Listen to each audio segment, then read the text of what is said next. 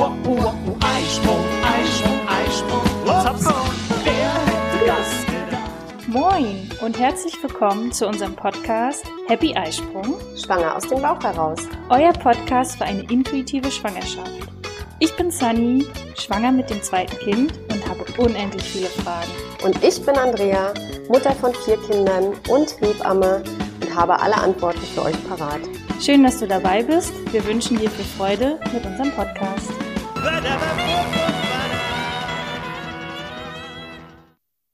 So, da sind wir wieder. Hallo Andrea. Hallo Sunny, Na, wo steckst du gerade? bei mir in der Praxis. und du bei dir, ne? Heute mal nicht zusammen. Genau, aber das äh, kriegen wir auch so gut hin. Ja. Wir sind ja noch mitten im zweiten Trimester und so wie wir auch im ersten Trimester uns die ganzen Vorsorgeuntersuchungen einmal angeschaut haben, was wird empfohlen, was wollen wir das jetzt auch einmal im zweiten Trimester machen. Und genau, habe ich mal so meinen Schwa äh, Schwangerschaftspass, kann man auch sagen, ne? Mutterpass geschaut. Ist nicht so verkehrt, Schwangerschaftspass. Warum heißt es eigentlich Mutterpass? Warum heißt es nicht Keine Ahnung. Elternpass, Schwangerschaftspass? Hm. Naja, egal. Das stimmt. Also, ich habe meinen Mutterpass hier gerade aufgemacht. Mhm. Ja, was ganz klar ist, beziehungsweise was laut Richtlinie der Vorsorgeuntersuchung ja empfohlen wird, ist das zweite große Screening.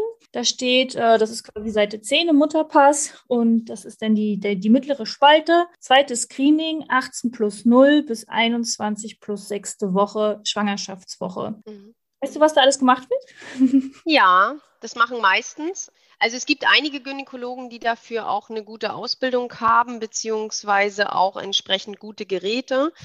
Das Wichtige bei diesem zweiten Screening ist im Grunde, dass man sich wirklich nochmal alle Organe anschaut. Ne? Mhm. Ist ja dort auch in deinem Mutterpass, ich habe ihn jetzt ja hier nicht vorliegen, ist das ja auch alles, da müssen Sie ja Ihre Häkchen dran machen, dass Sie auch wirklich jedes Organ einzeln geschaut haben. Meistens machen das, überweisen die Gynäkologen allerdings zu einem sogenannten Pränataldiagnostiker, der einfach noch besser qualifiziert ist für diese Untersuchung. Ja, also es gibt auch in der Ultraschallausbildung verschiedene, ja, Grade, wenn man das so sagen will. Also die sind unterschiedlich gut ausgebildet, die Ultraschaller. Deswegen die Pränataldiagnostiker, die sind da halt sehr, sehr drauf spezialisiert und machen im Grunde den ganzen Tag nichts anderes, als sich Babybäuche anzugucken, alle Organe beim Baby zu kontrollieren, ob die gut sind. Ja, also da wird Herz, Lunge, äh, Leber wird angeschaut, der Magen wird angeschaut, die Nieren werden angeschaut, mh, ob die gut schon arbeiten. Es wird nochmal auch, äh, werden sich die Hirnventrikel angeschaut, die Wirbelsäule nochmal. Es wird wirklich auch nochmal geguckt, ob alle ob die Finger angelegt sind, Hand angelegt ist, ne? ob der, der Arm komplett ausgeprägt ist mit äh, Elle, Speiche und so weiter. Also da wird alles geschaut und dann wird in der Regel auch noch mal ein bisschen geguckt, ob der Blutfluss in den Gefäßen auch gut funktioniert. Ne? Das wird auch, das ist dann eine sogenannte Dopplersonographie. Da guckt man halt, ob bei der Mama alle ja, alle Blutgefäße gut funktionieren, ob die Gebärmutter gut versorgt ist und man schaut natürlich auch nochmal beim Baby, ob da auch alles gut mit Blut versorgt wird. Das wird in diesem zweiten großen Screening gemacht. Genau, das ist aber nicht zu verwechseln mit der Feindiagnostik. Doch, das ist im Grunde die Feindiagnostik, ne? Ah, okay. ähm, Also das wird unterschiedlich, äh, wird unterschiedlich bezeichnet. Äh, du kannst das als zweites großes Screening bezeichnen, du kannst das als Feindiagnostik bezeichnen. Okay. Das ist die sogenannte Feindiagnostik. Hm. Also bei mir ist es tatsächlich anders gewesen. Ich hatte mein zweites Screening beim Frauenarzt, der dann, ja, Das machen viele Frauenärzte. Ja, ja. Es ist gedoppelt. Eine Untersuchung hätte gereicht. Ah ja, okay. Also bei mir war es so, dass ich halt dieses Screening beim Frauenarzt hatte und dann quasi eine Mhm. Überweisung bekommen habe für die Feindiagnostik, weil er ähm, ja Mhm. ein, zwei Sachen nicht gut erkennen konnte und genau wie du es gerade beschrieben hast, Mhm. die haben einfach das bessere Gerät. Und hätte ich aber diese Überweisung nicht bekommen, habe ich es dann richtig verstanden, Mhm. dann hätte ich es äh, aus eigener Tasche bezahlen müssen. Richtig? Ja, genau. Weil das eine, zu- also die Feindiagnostik ist im Grunde eine zusätzliche Untersuchung. Und wenn der, dein niedergelassener Gynäkologe dieses zweite große Screening oder Schrägstrich Feindiagnostik macht, dann kann er natürlich nicht nochmal zu einem Pränataldiagnostiker. Also dann hast du nicht die Möglichkeit, zu einem Pränataldiagnostiker zu gehen. Da bin ich aber ehrlich gesagt, wie das da ganz genau mit den Abrechnungen mhm. zwischen den Ärzten funktioniert, bin ich raus. Aber im Grunde hast du das schon richtig erkannt. Es ist gedoppelt. Ja, okay. Andererseits kann man jetzt natürlich sagen, wenn dein Gynäkologe gesagt hätte, hey, das sieht alles toppi aus, ich kann hier alle Organe gut erkennen, ne? der Blutfluss, das sieht alles tipptopp aus, hm, dann im Grunde brauchst du ja auch nicht noch zu einem zweiten, also zu einer zweiten Meinung, also zu einem Pränataldiagnostik, ja. ja. wenn alles tipptopp ist. Genau, da halt auch wieder total unterschiedlich wahrscheinlich. Was kann mein Frauenarzt, was kann sein Gerät, wie alt ist das vielleicht? Dass wieder jeder für sich selber dann schauen muss, ob er äh, ja gedoppelt macht oder mhm. einfach macht. Ja. Ähm, genau. Aber ich habe das schon häufiger gehört, dass äh, erst dieses zweite große Screening gemacht wird äh, beim Gynäkologen und dann irgendwie drei Tage später oder eine Woche später wird es dann nochmal beim Pränataldiagnostiker gemacht. Muss jeder für sich gucken, was er da so braucht. Ne? Dann haben wir im zweiten Trimester, das ja von der 13. bis zur 28. Schwangerschaftswoche geht, die mhm. allgemeine Empfehlung, alle vier Wochen zur Vorsorgeuntersuchung zu gehen. Mhm. Das kann ich ja beim Frauenarzt machen. Oder bei der Hebamme. Ja. Oder bei der Hebamme, genau. Bis auf das Ultraschallen ist bei dir ja auch quasi alles möglich, richtig? Im Grunde ja. Also was ich nicht so ganz gerne mache, obwohl es auch möglich wäre, es wird ja auch nochmal empfohlen in den Leitlinien bei Frauen, die schon quasi ein, ja, wo in der Familie Diabetes bekannt ist oder wo das Baby sehr groß wächst, ne, wo man schon erkennen kann, hey, das wächst jetzt vielleicht ein bisschen schneller als andere Babys, äh, dann wird ja dieser sogenannte Zuckertest oder Glukosebelastungstest empfohlen. Den mache ich jetzt eher ungern, aber alle anderen Vorsorgeuntersuchungen kann die Hebamme ganz normal auch mitmachen. Genau, also laut den Richtlinien wird dieser Blutzuckerbelastungstest zwischen der 24. und 28. Woche empfohlen, also zum Ende des zweiten Trimesters. Ich finde es fast ein bisschen spät, weil äh, da die Kinder natürlich äh, extrem schon an Wachstum zulegen. Ne? Und ich äh, erlebe mhm. auch manchmal, also da wird ja dann der von den Gynäkologen in der Regel der 50 Gramm Test gemacht, also eher ein kleiner einer Zuckertest und nur wenn der auffällig ist, wird ein weiterer gemacht. Ich habe mal eine Fortbildung gehört von einem Diabetologen, der das auch ein bisschen mokiert hat, der gesagt hat, hey, dieser 50-Gramm-Test, der ist so überhaupt nicht aussagekräftig mm, und wir fischen manchmal erst Frauen raus beim 75-Gramm-Test. Und deswegen habe ich das wirklich relativ häufig bei Frauen, die eben wirklich irgendwas haben oder wo die Babys wirklich sehr, sehr groß wachsen. Dann wird da nachher in der, ich sage jetzt mal 32. oder 33. Woche endlich der große Zuckertest gemacht. Ja, aber was willst du dann noch bewirken? Dann bist du, bis du die Frau zum Diabetologen geschickt hast, äh, dann ist sie vielleicht 34., 35. Woche, dann ist das Baby einfach äh, in der Zeit, in der Zwischenzeit viel zu groß gewachsen man müsste da im Grunde ein bisschen früher ran. Also der Diabetologe, von dem ich die Fortbildung gehört habe, hat eigentlich auch appelliert an, wenn es Frauen mit Risiko gibt, die dann doch lieber direkt zum Diabetologen zu schicken. Weil was macht der Gynäkologe macht, äh, das ist aber auch so gefordert in den Mutterschaftsrichtlinien. Das kann man den Gynäkologen auch überhaupt gar nicht verübeln. Sie richten sich ja auch nur danach. Ne, es wird mhm. gefordert, einen 50-Gramm-Test zu machen. Es soll allen Frauen empfohlen werden, außer die, die jetzt schon Diabetiker in der Familie haben oder wo ein erhöhtes Risiko ist oder eine Frau, die zum Beispiel beim ersten Kind schon einen Schwangerschaftsdiabetes hatte. Da könnte man direkt mit dem 75-Gramm-Test, mit dem zweiten Test einsteigen. Also alle Frauen, die einen 50-Gramm-Test gemacht haben, da wo irgendwas auffällig ist, gehen dann vom, beim Gynäkologen zu einem 75-Gramm-Test. Und wenn der auch auffällig ist, dann werden die zum Diabetologen geschickt. Und der Diabetologe, mhm. was macht der?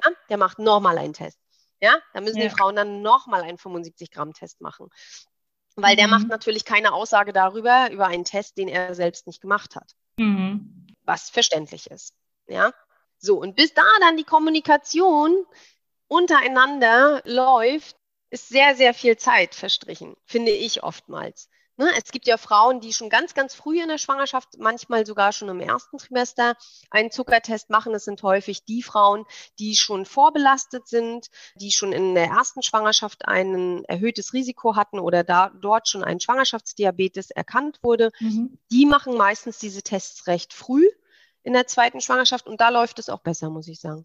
Mhm. Okay, ich kenne tatsächlich auch einige Schwangere, die ja einfach dieses, was ist das, 50 Milligramm reine Zuckerlösung. Man kann dann, Mhm. glaube ich, noch, noch mit Erdbeergeschmack oder Himbeergeschmack, Mhm. keine Ahnung. Aber die haben mir erzählt, dass sie das partout nicht wollen, weil sie auch einfach, ja, zuckerfrei leben, schon jahrelang Mhm. und Ja. einfach auch das Gefühl haben, da ist nichts und äh, mir einfach das anzutun, weil ähm, sie haben es dann zum Beispiel in der ersten Schwangerschaft gemacht und denen ging es gar nicht gut danach, äh, da eine Stunde dann, also du bist ja vorher nüchtern und dann danach ja auch nüchtern. Ja. Eine Stunde lang, bis ja dann das Blut abgenommen wird, um dann zu schauen, wo denn der Blutzuckerwert ist. Und die haben da echt Kreislaufprobleme gehabt. Und bei der zweiten Schwangerschaft ähm, haben sie mir dann erzählt, dass sie einfach, ja, 14 Tage sozusagen jeden Morgen abends ihren Blutzuckerspiegel selbst getestet haben mit diesen Peaks im Finger. Mhm. glaube ich, in der Apotheke oder so. Dann haben Genau. sie es dokumentiert, haben es ihrem Frauenarzt hingelegt und gezeigt, hier, ich habe 14 Tage, es ist alles gut. Und dann haben teilweise auch die Frauenärzte quasi, ich sage jetzt mal, eingelenkt, beziehungsweise sie mussten dann nochmal unterschreiben, dass sie wirklich auf eigenen Wunsch nicht an diesem Test teilnehmen wollen, sozusagen.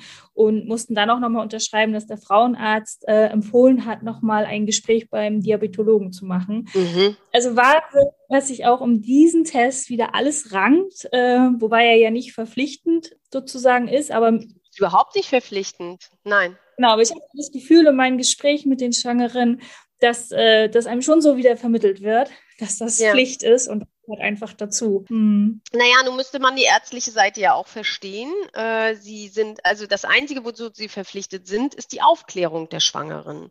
Und das kann ich durchaus verstehen, dass ein Gynäkologe sagt, hier, ich habe Ihnen das empfohlen, gucken Sie einfach, was Sie selbst draus machen. Den und den Vorteil hat das Ganze, den und den Nachteil hat das Ganze. Mm, Und jetzt müssen Sie für sich entscheiden.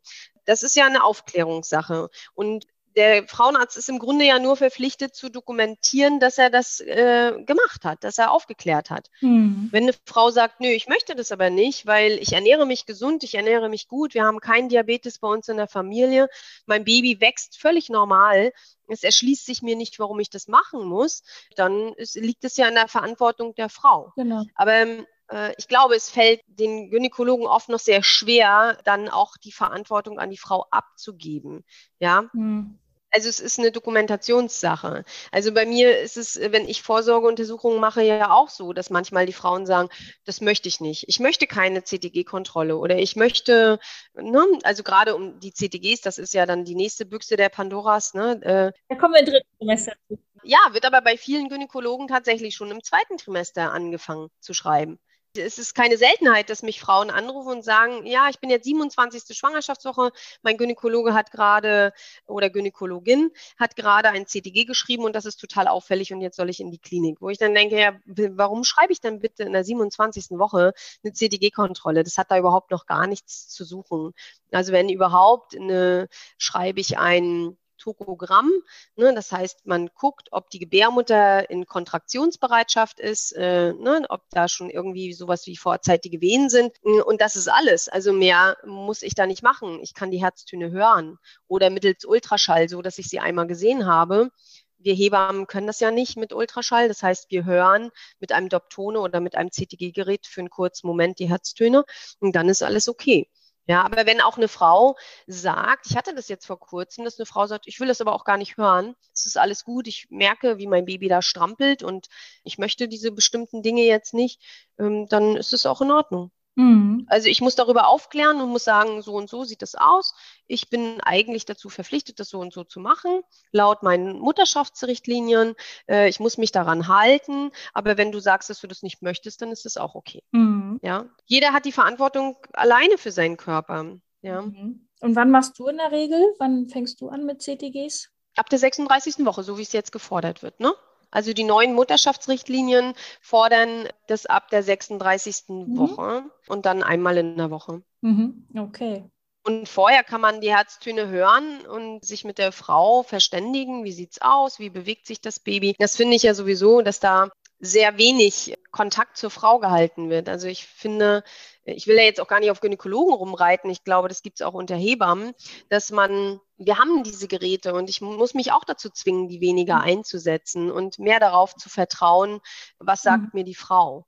Ne? Und äh, aber wenn ich eine Frau befrage, du erzähl doch mal, wie häufig bewegt sich dein Baby oder wann hattest du seine Spitzenzeiten mit Bewegung und so weiter.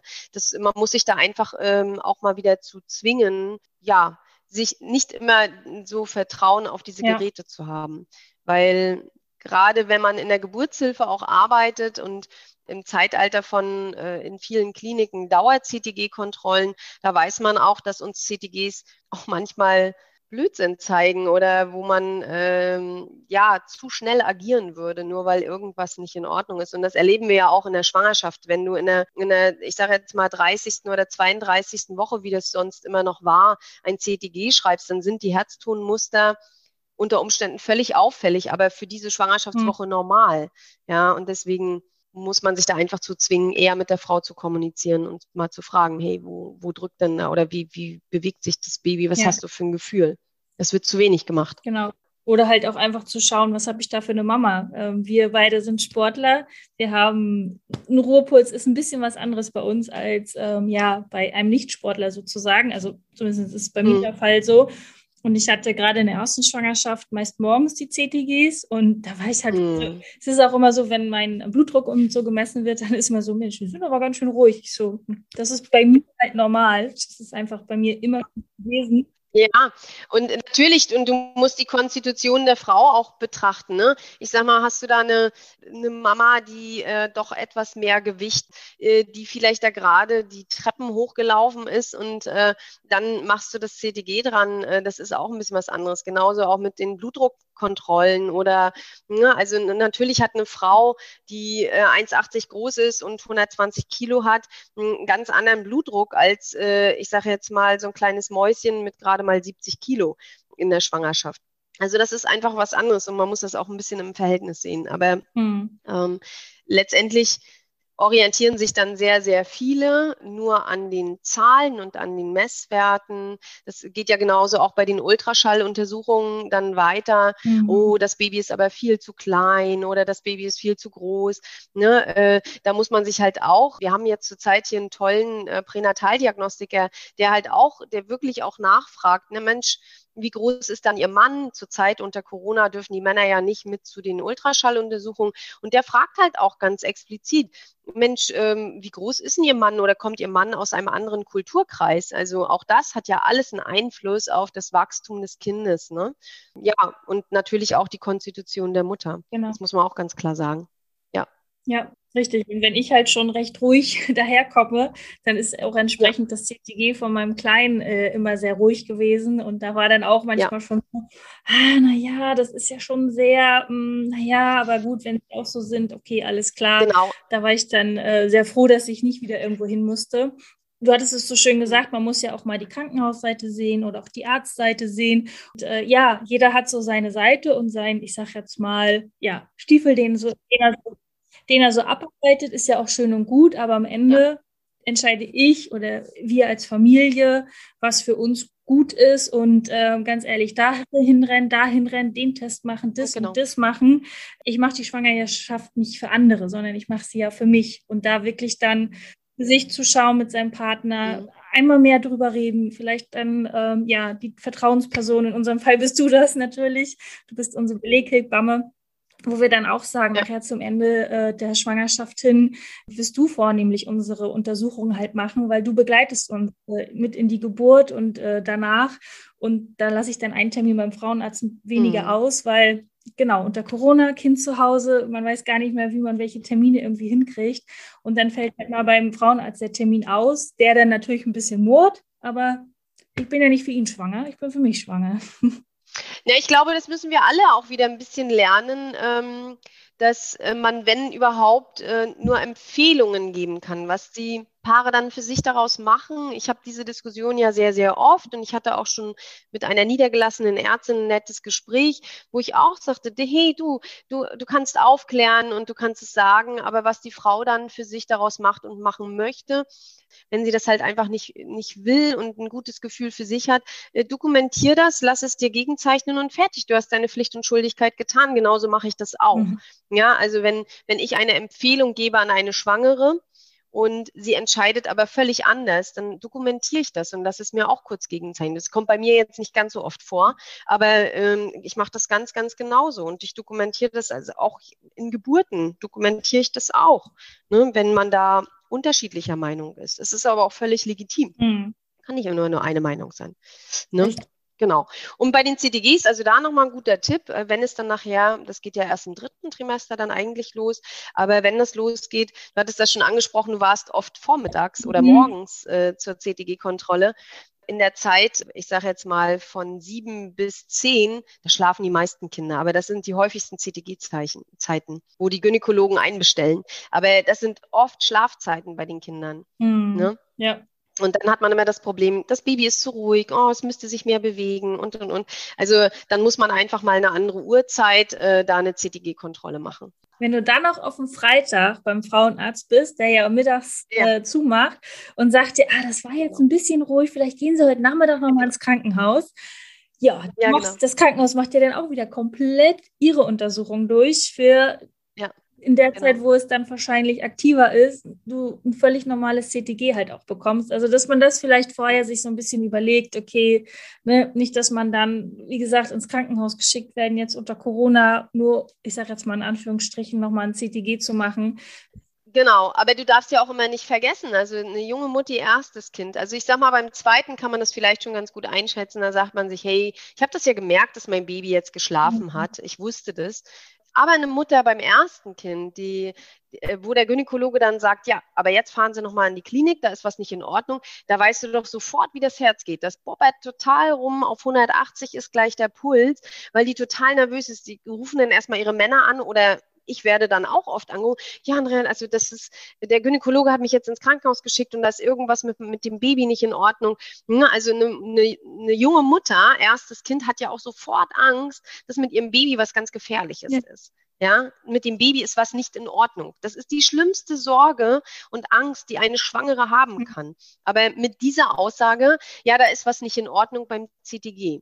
Das wäre ungefähr so, als wenn man einem Erwachsenen sagt, hey, ihr EKG ist nicht in Ordnung da ist was mit ihrem Herzen.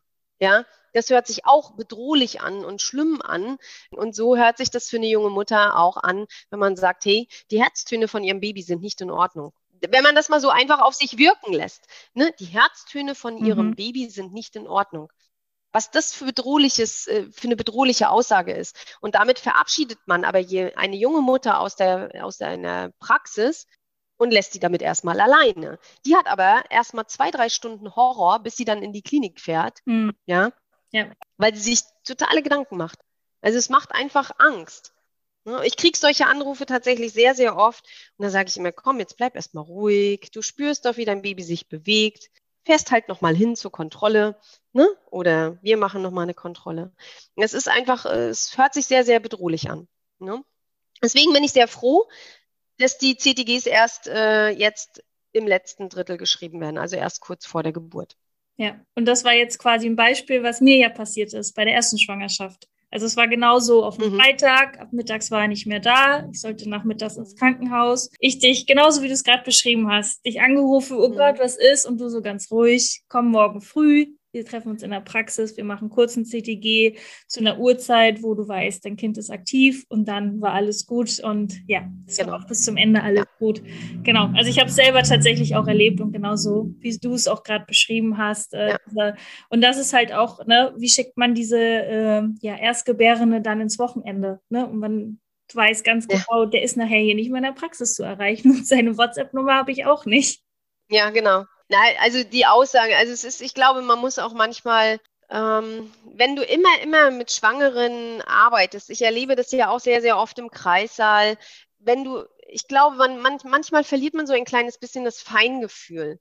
Und man muss wirklich sich immer wieder daran erinnern, sich in, in die Situation einer Mutter, die das erste Kind bekommt, reinzuversetzen. Da ist ja, weißt du, heutzutage, man fässt die Schwangere mit Samthandschuhen an, die werden in Watte gepackt, ja, gehen nicht mehr arbeiten. Jeder ist ganz, ganz, ganz, ganz vorsichtig mit ihnen. Und dann sagt man einer Schwangeren, ja, hier, deine Blutzuckerwerte sind nicht in Ordnung, also ja. höchstwahrscheinlich hast du hier so ein Diabetes, wo man auch denkt, Diabetes, oh Gott, das hört sich ja, das, weißt du, das sind so Erkrankungen, äh, die man nur von älteren Menschen kennt, mh, hm, die ja, die bedrohlich sind, ja, und oder auch, äh, wenn da Blutdruckkontrollen laufen, der, die Frau ist da gerade die Treppe hochgehastet, um gerade noch so zu ihrem Termin zu schaffen. Heutzutage mit Maske drauf, mit FFP2-Maske, mhm. da kannst du sowieso erstmal die Frau äh, eine halbe Stunde irgendwo hinsetzen äh, und sich ausruhen lassen, weil die definitiv, wenn die die Treppen gelaufen ist, erstmal einen hohen Puls und einen hohen Blutdruck unter Umständen haben wird, ja. Mm, und dann misst du den Blutdruck und sagst der Frau, ja, also also ihr Blutdruck ist aber heute gar nicht in Ordnung. Ne? Also der ist ja viel, viel zu hoch. Da kriegt eine Frau Angst. Ne? Und deswegen, ich erlebe das wirklich so oft, dass wir so verängstigte Frauen haben, nur durch ganz normale Routineuntersuchungen. Und man darf auch immer nicht vergessen, das sind alles Screenings. Screenings heißt, wir gucken bei allen nach. Und das ist, als wenn du in einem Teich nach kranken Fischen teich, äh, äh, fischt. Also, ne, wenn du dir jetzt vorstellst, du setzt dich mhm. an den mhm. Mühlenteich hier und sollst da die kranken Fische rausfischen. Da hast du auch, wenn du da mit deinem Netz oder mit deinem Kescher beigehst, hast du auch ganz viele gesunde, wo eigentlich nichts ist, die vielleicht ein bisschen zu langsam geschwommen sind, ja. Und die hast du dann auch in deinem Kescher mit drin, obwohl überhaupt gar nichts dahinter steckt. Und das ist immer, das ist natürlich ein, ein schmaler Grad. Auf der einen Seite wollen wir äh, die Frauen sicher durch die Schwangerschaft führen und sie sollen gesund bleiben und sollen ein gesundes Baby bekommen. Und auf der anderen Seite gibt es eben diese Leitlinien, diese Empfehlungen, mhm. diese Screenings. Hm, wir haben auch schon darüber gesprochen, wie viel brauche ich dann? Ja, aber mhm. das, das wiederum liegt immer in der eigenen Verantwortung jeder Frau. Ne? Viele sagen auch, so wie du jetzt auch, das mache ich beim zweiten anders. Das will ich nicht. Ne? Ich habe heute gerade eine Anmeldung gehabt für eine junge Mutti, die jetzt das zweite Baby bekommt.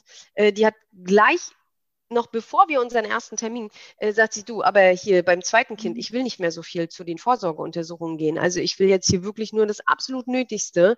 Mhm. Und kannst du das dann bei mir mitmachen? Ich möchte eigentlich auch gar nicht unbedingt jetzt ganz, ganz viel zum Frauenarzt. Ja, also es ist gar nicht so, dass ich da den Frauenärzten dazwischen grätschen will. Will ich überhaupt gar nicht. Es liegt mir fern. Muss jede Frau mhm. einfach ein bisschen für sich entscheiden, wo sie mehr Ruhe hat, mit, ne, wo, wo sie entspannter, wie sie da entspannter durchkommt. Und das muss jeder für sich gucken. Und du wirst es ja jetzt auch sehen, dass man beim zweiten Kind natürlich schon auch ganz, ganz andere Erfahrungswerte hat. Wie läuft so eine Schwangerschaft? Wie fühle ich mich? Wie fühle ich mich mit dem Baby?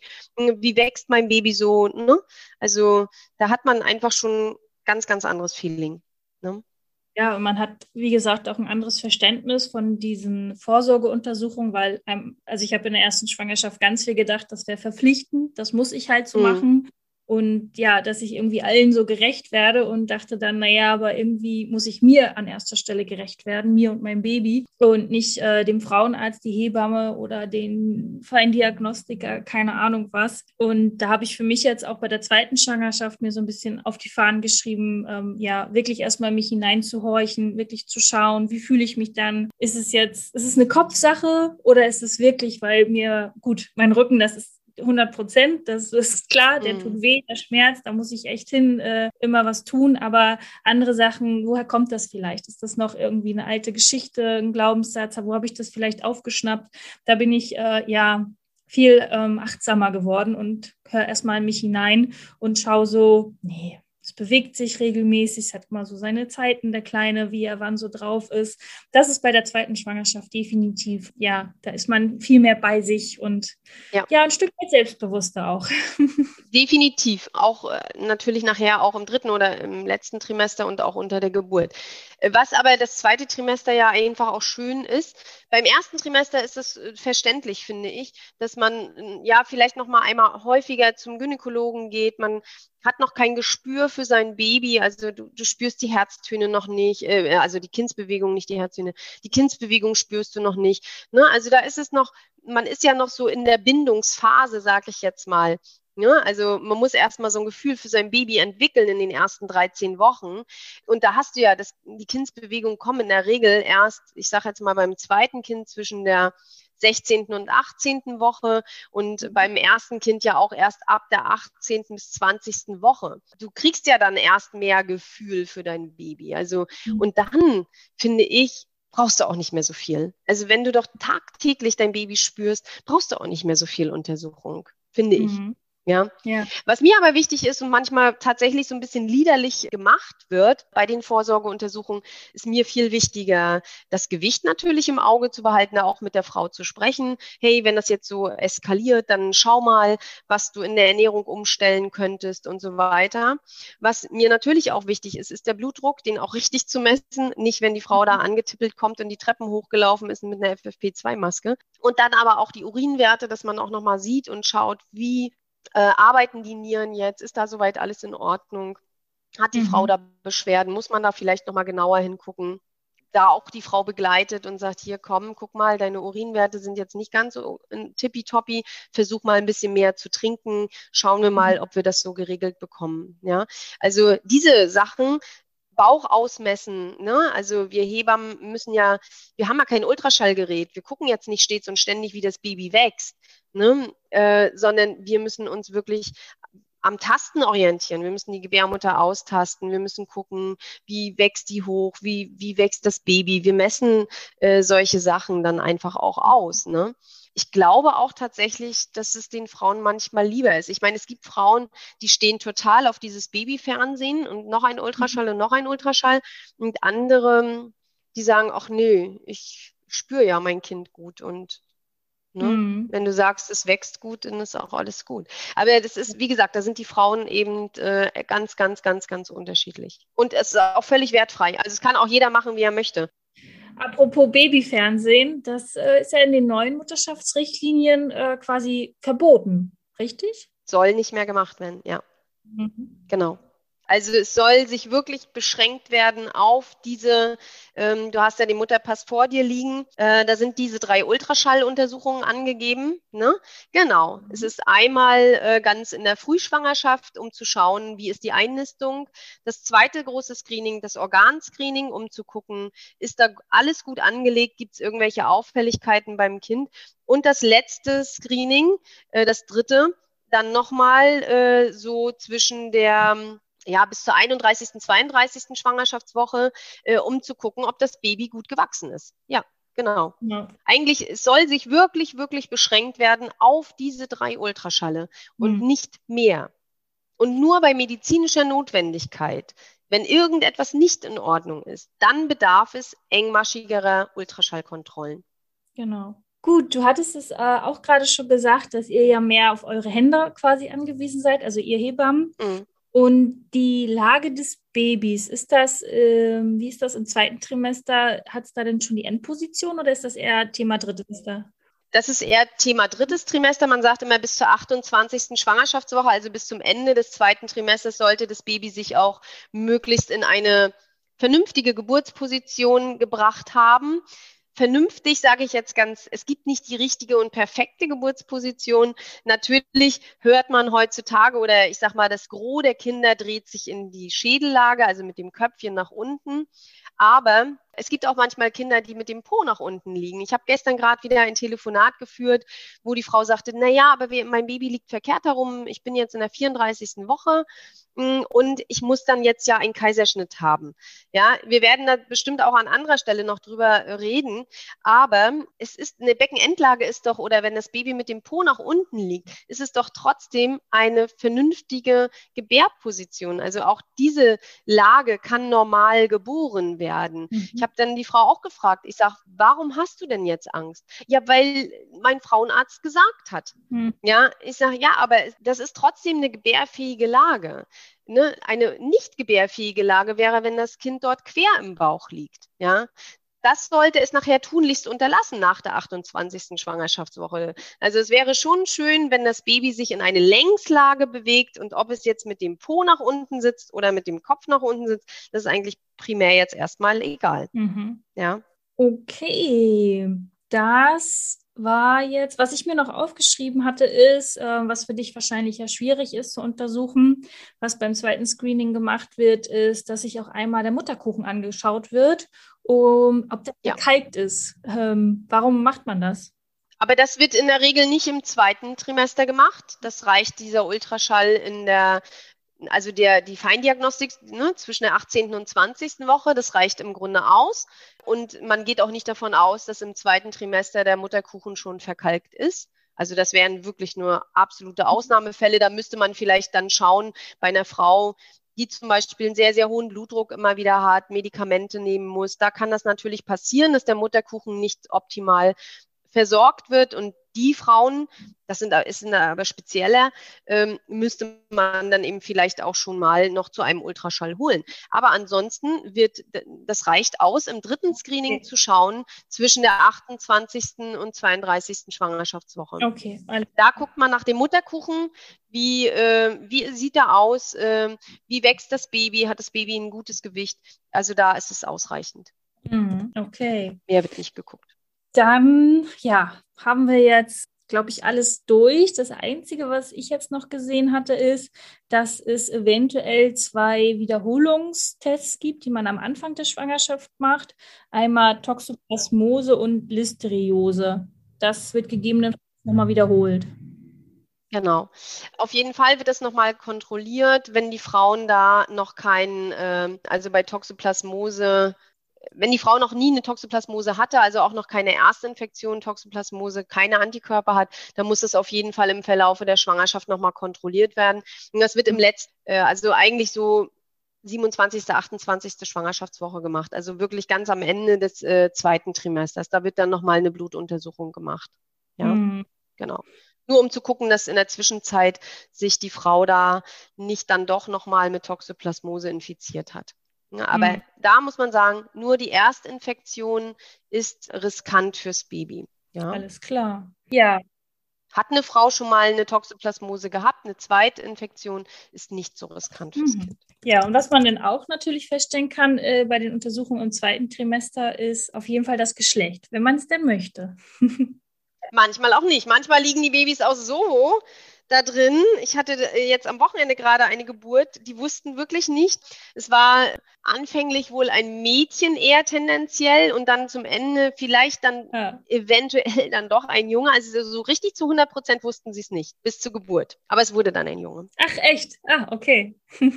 ja, es ist dann ein Junge geworden.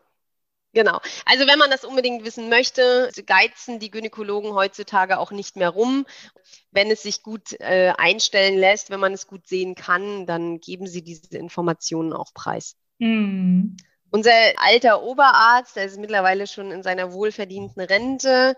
Liebe Grüße, mhm. falls er das hört, ich weiß es nicht. Aber ich glaube, er ist in einem Alter, wo man nicht unbedingt Podcast hört. Aber der hat immer, der hat nie die Ultraschalluntersuchungen preis, also das Geschlecht hat er nie preisgegeben. Der hat immer nur gesagt, naja, zu 50 Prozent wird es ein Junge oder zu 50 Prozent wird es ein Mädchen. Also er hat sich da eigentlich eher selten festgelegt. Ich glaube, er fand es auch immer nicht so gut.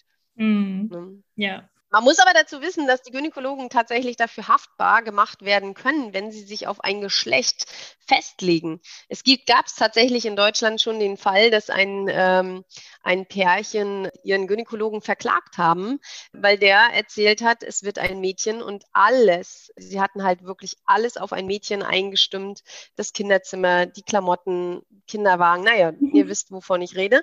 Und es wurde ein Junge. Ah. Ja. Autsch. Und sie haben ihn auf Schadensersatz verklagt. Und wie ist das ausgegangen? Das kann passieren. Also ich glaube, er, ja doch, ich glaube, er musste mhm. tatsächlich zahlen. Also, weil er hat ja gesagt, es wird ein Mädchen und ähm, ja, wenn die Eltern halt entsprechend alles so einkaufen und wenn er da eine endgültige Aussage getroffen mhm. hat, ja. Eieiei, mhm. heißes Thema. Deswegen konnte ich das immer ziemlich gut verstehen, dass unser Oberarzt es nicht unbedingt mhm. preisgegeben hat. Mhm. Ne?